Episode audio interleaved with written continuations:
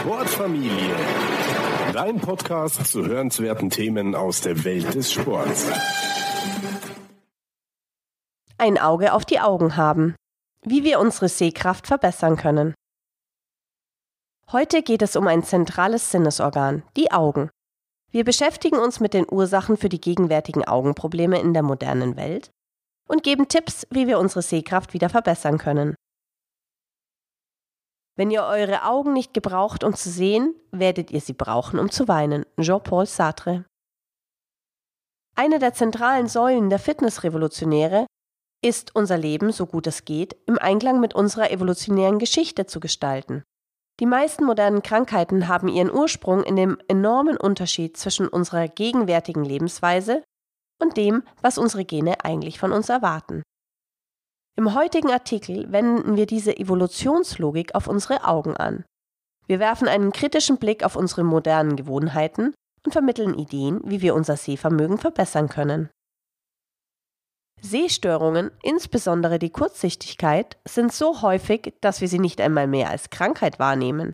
Sie sind normal geworden und ein Teil unseres Alltags. Brillen sind zu einem Accessoire geworden. Sie werden nicht nur verwendet, um gut zu sehen, sondern auch um gut auszusehen.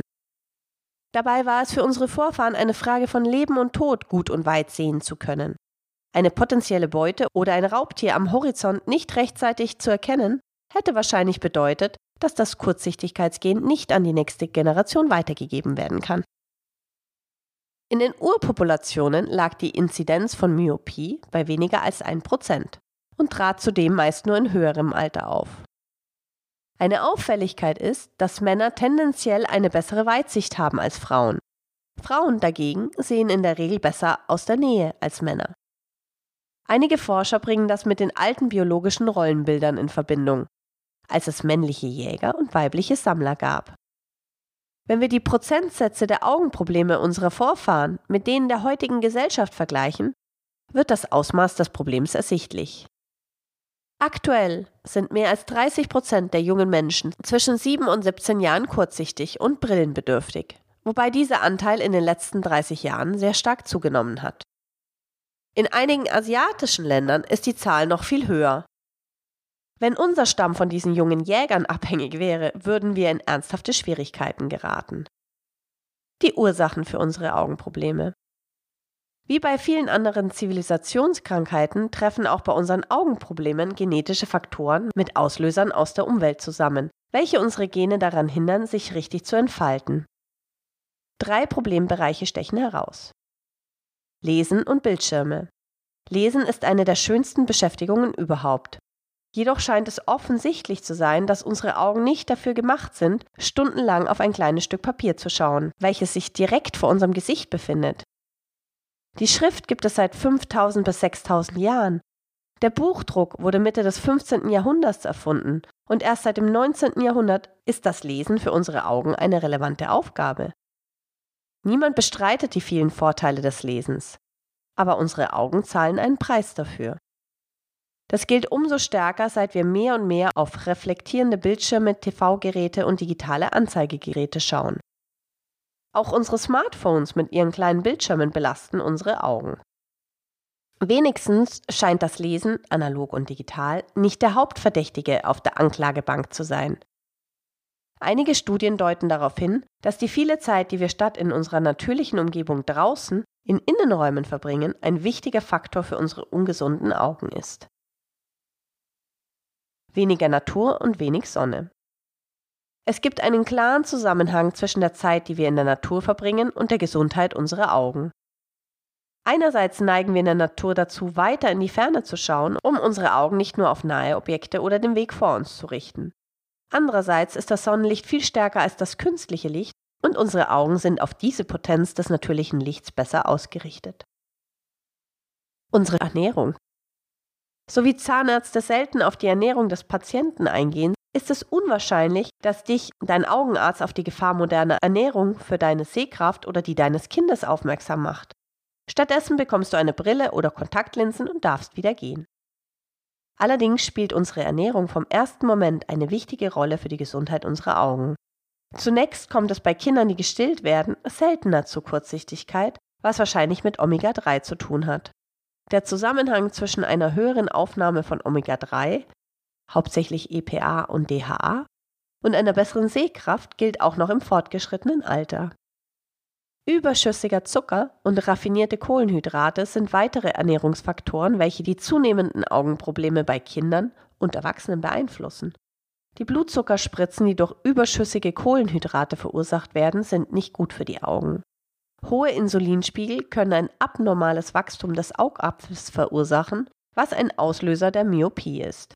Andererseits ist die diabetische Retinopathie in den USA bereits die erste Ursache für neue Erblindungsfälle. Wie wir das Sehvermögen verbessern können. Erweitere deinen Horizont. Unsere Augen sind darauf ausgelegt, den Horizont nach Nahrung oder potenziellen Gefahren abzusuchen. Sie sind nicht dafür gemacht, ständig auf ein Buch, einen Computerbildschirm oder ein winziges Smartphone zu starren. Verbringe mehr Zeit in der Natur. Betrachte den Horizont und die Sonnenuntergänge. Vorbeugen ist viel einfacher als heilen. Deshalb ist es wichtig, auf unsere Kinder zu achten. Auch unsere Augen profitieren von Training. Du solltest Objekte in unterschiedlichen Entfernungen, verschiedenen Farben, Lichtintensitäten und zu unterschiedlichen Tageszeiten ins Visier nehmen. Ein Buch oder ein Bildschirm ist lediglich eine Sehzelle für unsere Augen. Nach oben schauen.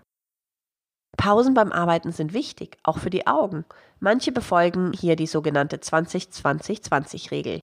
Das bedeutet, alle 20 Minuten von deinem Buch oder Bildschirm aufzuschauen und deine Augen mindestens 20 Sekunden lang auf etwas zu richten, das mindestens 20 Meter von dir entfernt ist. Helligkeit. So wie es für die Optimierung deines Schlafes vorteilhaft ist, wenn du tagsüber viel helles Licht tankst, ist es für deine Augen gut, wenn dein Arbeitsbereich gut ausgeleuchtet ist. Wenn du ein Fenster in der Nähe hast, solltest du regelmäßig entfernte Objekte fixieren. Ernährung. Beginne zunächst damit, Zucker und raffinierte Kohlenhydrate zu reduzieren, was eine universelle Faustregel gegen fast alle modernen Krankheiten ist. Erhöhe im nächsten Schritt deine Zufuhr an den folgenden Nährstoffen bzw. Lebensmitteln. Natürliche Omega-3-Fette, Lachs, Sardinen, Leinsamen, Walnüsse. Lebensmittel, die reich an bestimmten Carotinoiden sind. Neben dem bekannten Beta-Carotin in Karotten gibt es andere ebenso wichtige Carotinoide wie Lutein und Zeaxanthin, die nachweislich deine Sehkraft schützen. Lebensmittel wie Grünkohl, Spinat, Brunnenkresse und Brokkoli sind reich an diesen Antioxidantien. B-Vitamine, insbesondere B6, B9, Folsäure und B12, da sie mit einer signifikanten Verringerung von Augenproblemen in Verbindung gebracht werden. Vorsicht mit den Brillen. Die Brille ist ein weiteres Symbol für die Kurzsichtigkeit der modernen Medizin. Sie gibt uns schnelle Erleichterung, löst aber nicht das Grundproblem. Wir bekommen eine Krücke statt eine Behandlung der Ursache. Tatsächlich glauben viele Experten, dass Brillen die Situation noch verschlimmern. Eine Brille bei Kurzsichtigkeit bewirkt, dass alles näher erscheint. Dadurch wird das Auge gezwungen, sich mehr anzustrengen, um sich auf nähere Dinge zu konzentrieren, was genau einer der Faktoren ist, der die Funktionsstörung verursacht. Obwohl es sich nicht um eine bewiesene Theorie handelt, gibt es Hinweise darauf, dass die Verwendung von Gleitsichtgläsern die Verschlechterung der Kurzsichtigkeit im Vergleich zu einer normalen Brille verlangsamen kann. Wenn du eine Brille für die Fernsicht trägst, solltest du sie nur bei Bedarf aufsetzen, zum Beispiel beim Autofahren. Denk dran, sie zum Lesen oder für andere Aktivitäten, die eine kurze bis mittlere Sicht benötigen, abzunehmen. Ist die Kurzsichtigkeit reversibel? Eine der ersten Theorien war, dass Myopie durch Atrophie der Augenmuskeln verursacht wird. Methoden wie zum Beispiel das Augentraining nach Bates schlugen daher Entspannungs- und Fokussierungstechniken vor, um das Sehvermögen wieder zu verbessern. Obwohl diese Übungen ihre Vorteile haben, gibt es bis heute keinen Beweis dafür, dass sie die Myopie korrigieren.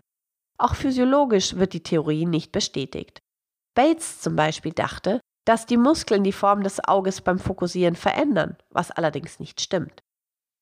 Heute wissen wir, dass Kurzsichtigkeit zum Teil durch eine Verformung Dehnung des Auges verursacht wird, die dazu führt, dass Objekte vor der Netzhaut reflektiert werden und nicht auf ihr, wie beim normalen Auge. Die Linsen verändern den Weg der Lichtstrahlen leicht, sodass sie etwas weiter hinten auf der Netzhaut fokussiert werden und Objekte klar sichtbar werden. Bei der chirurgischen Korrektur wird die Hornhaut mit einem Laser modifiziert, um den gleichen Effekt zu erzielen. Die ideale, operationslose Alternative scheint darin zu bestehen, die Form des Auges tatsächlich zu ändern und es in seine ursprüngliche Form zurückzubringen. In diesem Zusammenhang stößt die sogenannte Incremental Retinal Defocus Theory IRDT auf großes Interesse. Diese Technik unterscheidet sich stark vom Augentraining nach Bates. Statt Entspannung geht es darum, das Auge gezielt unter Stress zu setzen. Beispielsweise wird das Auge gezwungen, mit einer Brille in die Ferne zu sehen, um in die Nähe zu sehen oder umgekehrt. Diese Theorie hat wesentlich mehr wissenschaftlichen Rückenwind als das Augentraining nach Bates, und neuere Studien sprechen dafür, dass sie tatsächlich die Form des Auges verändern und die Kurzsichtigkeit zumindest teilweise korrigieren kann. Es bleibt abzuwarten, wie sich diese Theorie und ihre praktische Anwendung weiterentwickeln. Leider gibt es nach wie vor vergleichsweise wenig Interesse an der Incremental Retinal Defocus Theory. Es ist wohl einfacher und lukrativer, weiterhin Brillen und teure Operationen zu verkaufen, statt die Wurzel des Problems auf natürliche Weise anzupacken. Solltest du an Kurzsichtigkeit leiden, empfehlen wir dir die Fortschritte bei der Incremental Retinal Defocus Theory im wahrsten Sinne im Auge zu behalten.